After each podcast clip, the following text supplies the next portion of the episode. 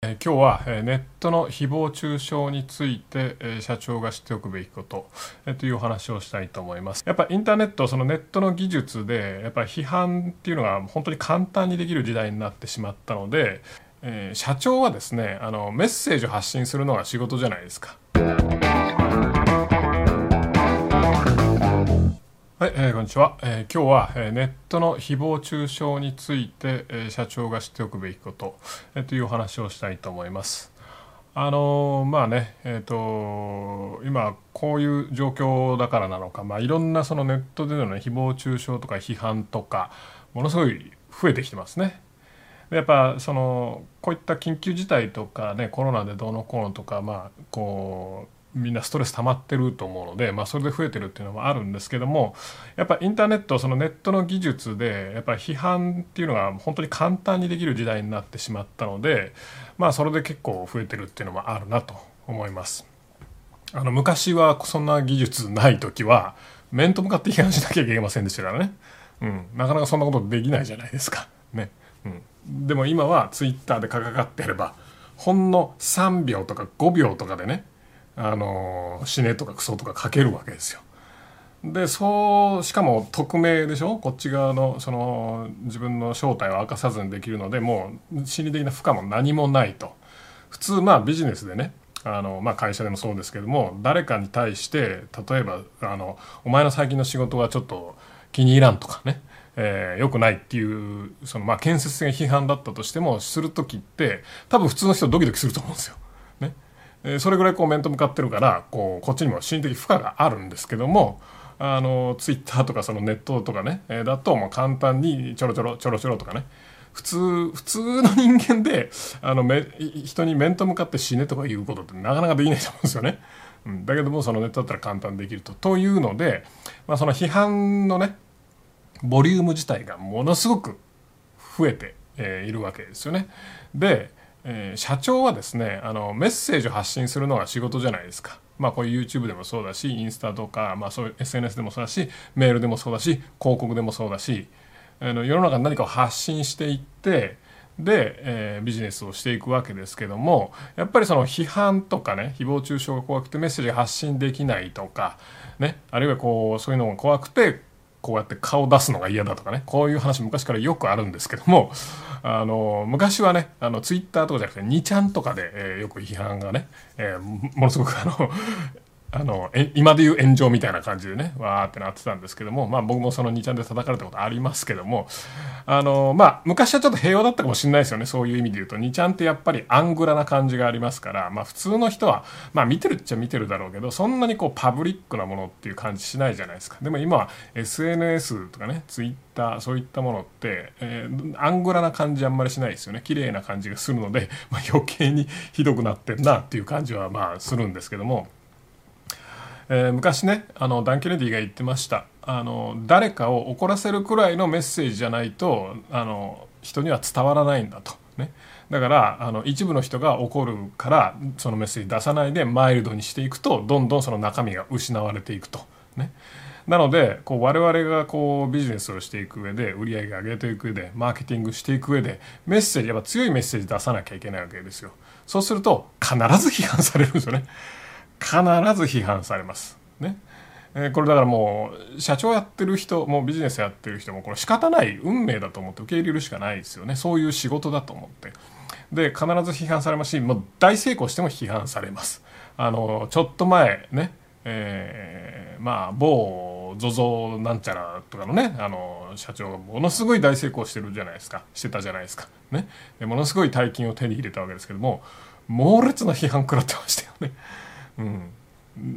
であそこまで成功する人って日本のこのね社会であんまりないじゃないですか。でホリエモンもその前の世代でものすごい大成功してましたけどもものすごい批判食らいました。ね。あのやっぱ成功して目立ったら必ず批判されるわけですよね。一方で失敗したらそのなんていうかな遠くの人は批判しなくなるけども 近くの人からめためっちゃ責められますよね。そっちの方がまあリアルなのでまあもちろん失敗したくないと批判されなかったとしてもね。だからまあどっちにしてもダメだってことですね。えーし失敗してもあの批判されるしあの成功しても批判されると。だまあ批判ははい、ちょっと尻が動きました。あの批判は必ずされるもんだと。なので、まあ、どうやってこのビジネスマンとしてこの事業家としてどうやって向き合うかっていうことが、まあ、必要なんですけどもえー、ちょっとしたコツがあります。まあコツというか、僕昔からこれ気に入ってやってるんですけども、まずその話をする前に、そもそもなんでね、赤の他人がね、こう誹謗中傷、あるいは批判をもうだって関係ないじゃないですか。ただビデオで見てるとかね。画面越しに見てる人じゃないですか。でなんでそういった人の誹謗中傷を批判するのか。なんで芸能人の批判するの。なんで芸能人がなんか不倫したらね関係ねえじゃんっていう話なのにわーっと怒り出すとは。なんでかっていう話なんですがあのまあこれ知っとくといいと思うんですけども基本的に現代はやっぱり批判とか暴言でストレス解消する時代だっていうことですよね。うん。まあ本当はね、まあ、運動したりとかねなんか別のことでストレス解消するとまあ健康的でいいんでしょうけどもなかなかそうもいかないので ねあの批判とか暴言とかで精神的なストレスを解消するとでこれ実際ですね面白い話なんですがあのとある、えーと軍隊経験のある人にこれ話聞いたことあるんですね。よくねあのアメリカ映画とかで、まあ、軍人とかの会話聞いてるとあのファッキンなんとかとかねあのこれこれ別に流しても大丈夫ですよね。こうファックファックってやたら言うじゃないですか。で、P が入ると。まあ、F ワードっていうんですか。まあ、日本人にしたらあんまり感覚ないけど、向こうの人からしたら、まあ、とんでもなく、こう、あの、小汚い、汚い言葉らしいですね。あの、なんか、食事中にそういうのを言うと、あの、なんか、まあ、おばあちゃんとかね、えー、そのおじさんおばさんとかも本当に目しかめるようなねあの 感じだそうです。なのでまあまああの普通はまあ言っちゃダメだっていう話なんですけども、えーと、なんでねそれをねやたら言うのかと。ね。で実際その人は軍隊経験をあのとある軍軍事軍事活動じゃないななんかのあのとこに従事した時にやっぱやっぱすっげえストレスなわけですよ。なんか民族紛争だったか忘れましたけども、とにかくすっげえストレスもういつ死ぬかわからないっていう状況じゃないですか。そうすると、もうなんか自然と言葉が汚くなるんですって。だから自然と普通にレストラン行ってご飯食べようぜっていうのも、なぜかファッキンレストランってなるんですよ。で、ファッキンフードとかになると。クソ、あの、あそこのクソレストランに行ってクソ飯食おうぜみたいな謎の、もう、わけわかんない状況になってると。で、それは、あの、別に精神が、あの、行かれてるからとか、その人は小汚いか、あの、もともとその礼儀正しくないというかね、あの、そういうタイプだとか、そういう話ではなくて、あの、実際そういう言葉を口にすることによって、あの、精神を安定させてるそうです。それどっかの論文にも書いてあったっていう話なんですが、結局、その、すごいストレス下にあるから、何でもそのクソ飯とかクソレストランとか言って、ね、あのそういう言葉を出すことによってなぜか精神を安定させるそうなんですね。もそれこれどういうあの、ね、あの頭の仕組みでそうなってるか分かんないんですけども、まあ、実際そうらしいですだからその人ももともとはねもともとは普通の平時にいる時は普通の人なんですよ。レストラン行こうぜっていう時にねファッキンレストランが絶対言わないと。ね。うん、普通のレストランそこに行こうよ、ね、っていう話で普通に生活してる人なんですよ。だけどもそういう過酷な状況過酷な環境下に行くと自然とそうなってくるらしいんですね。恐ろしいと。でもちろんその人あのそういったあの地域から帰ってきました。普通の言葉遣いに戻ってます。ねうん、だから要するにあのそういった暴言とか誹謗中傷っていうのは結構その人がストレスかかってるから精神安定剤で、まあ、言ってる面があると。ね。まあ、実際僕もあの、ね、昔子供あの幼稚園に会話してる頃とかまあなんかママ友の付き合いとかがね、えー、いろいろあったりするわけじゃないですか。別に僕が付き合うわけじゃないですけども、え、そうするとなんかえらい周りに当たりがきつい人とか必ずいるじゃないですか。なんかモンスター的な人が。ね。うん、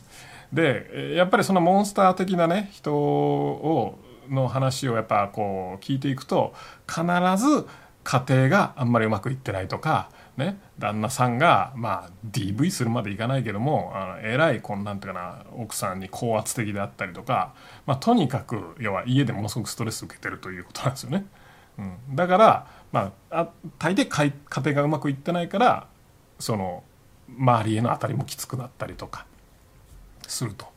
要するに何が言いたいかっていうとやっぱり批判とかその誹謗中傷関係全く関係ない人にね、えー、する人はですねやっぱり基本的にやっぱ人生うまくいってないんだなっていう話なんですね。まあだからかわいそうやなと、うん、まあかわいそうやなって思うのは無理だと思うんですけどもあの まあかわいそうな人たちっていうのがまあ現実なんですよね。なのでまあまあ別に同情しろとまでは言いませんけどもそういった目で見るだけでも少しあの、まあ、こっち側は楽になりますよね。まあ批判とか受けたりとか、まあ、いろんな批判見てても、まあ、この人らかわいそうになって かわいそうになっていうか、まあ、うまくいってないんだろうなっていうのをまあまああの想像してあげると、まあ、ちょっとね、えー、まあ楽になるというか。でも一つはですねあの、まあ、これは僕のあの非常に気に入ってる言葉なんですが昔あの10何15年前とかかなあの自己啓発本読んでましてでその自己啓発プログラム大好きだったんで僕はその版権取って自社で売ったりもしたんですけどもどんなことを書いてあったかっていうとあのその人はですねセルフイメージの対価だったんですがセルフイメージっていうのをまあ発見した人って言われてますけども何を言ってたかっていうと批判に対して不干渉になりなさいってことを言ってたんですね。批判に対して不干渉要は感じない、ね、この辺とかあんまつねっても感じないですよね。痛くない。そういうのと同じね。で批判に対する批判に対する免疫をつけなさいと。でなんでかっていうとまああのその人がよく言ってたのはあの新聞を見てくださいとね。これもうそのプログラムその本出たのが本当50年以上前の話なんで50年以上前の話ですよ。だから50年以上前から同じことやってるんですよね。人間。で50年以上前はね批判あの新聞見てください。スポーツ新聞見てください。必ずその新聞でど誰か選手か監督か、ね、コーチか、まあ、誰でもいいけど必ず批判されてると。ね、で、えー、ボロクソに批判されてると。で一方一方でそのなんだあの毎日批判されてるけども彼らの人生とその要は批判されてる側の監督とかね、まあ、特に監督が一番批判されるそうなんですが監督選手の人生と批判する記事を書いてる人の人生あなたはどっちの人生を送りたいですかっていうふうにまあ言ってたんですね。まあ大抵の人は批判される方がいいんじゃないかなとねあのおそらくですね批判記事を書けるような人っていうのはその分野に詳しい人ですよ。ね、例えば野球か野球に関して言うとあの野球の監督の采配がどうだこうだって言ってる人は、えー、そういう批判する人はですねあの野球に関して詳しいわけじゃないですか。おそらく、えー、子供の頃野球に夢中だったと思うんですよね。うん、でその批判してる監督と同じように、えー、批判されてるか。監督と同じように一生懸命野球頑張ってきたと思うんですただ才能届かず、ね、別の仕事に就いた。で監督は才能があったので、まあ、プレイヤーになって監督になってっていう人生になったと。ね、まあ、どっちが自分の生きたい人生生きてると思うっていう話であ結局まあ批判されてる方だよねっていうことを言ってたわけです。だからあの必ずやっぱ成功したいんだら批判されるから批判される方にならなきゃいけない。で批判は必ず受けるからそれに対して不干渉になりなさいっていうことを言ってましたで僕はそれはすげえいいアイデアなんだなと思って不干渉かとねそれはいいと。でおそらくどんなジャンルでもですね批判する側と批判される側ってなったら批判される側の方がおそらく我々なりたいと思うんですね。批判する側になりたいっていうのはまあされるの嫌だからね。あのすごいなんかあの部屋でパソコンに向かって批判する側の方が楽でいいやっていう人も一部いるかもしれないけども、まあ、一般的に言えばあの批判される側でになってその自分の能力とかそういったものをね試してみたいとかね自分がどこまでできるか会社はどこまでできるかとかねビジネスどこまで大きくできるかとかチャレンジしたいとかいうふうにまあ持ってる方が大多数なんじゃないかなと思います。えー、なのでまあ批判に対して不干渉になるってことは非常に重要だとでじゃあどうやって批判に対して不干渉になればいいのかこれまあ非常に難しい話なんですが、えーと、やっぱ彼が言ってたのは批判に対して不干渉だというセルフイメージを持つことだとねセルフイメージって何かっていうと、まあ、ただの思い込みです。ねまあ、俺あんまり批判とかそんなに気にしないんだよね。ねっていうふうに、あの思い込む。ね思い込んだからといって今日からそうなるっていうとはあの言いませんけどもその思い込んだ、まあ、日々が、えー、長ければ長いほど、まあ、そういうふうに、まあ、なっていきますから、ね、思い込みは現実になっていきますから、まあ、ちなみにそれはセルフイメージっていう、あのー、考えを、まあ、その本でねそう解説してるんですけども、まあ、まあ要するにそういうことです。ね。人は自分の思い込んだ通りの人間になっていくっていうことなんですけども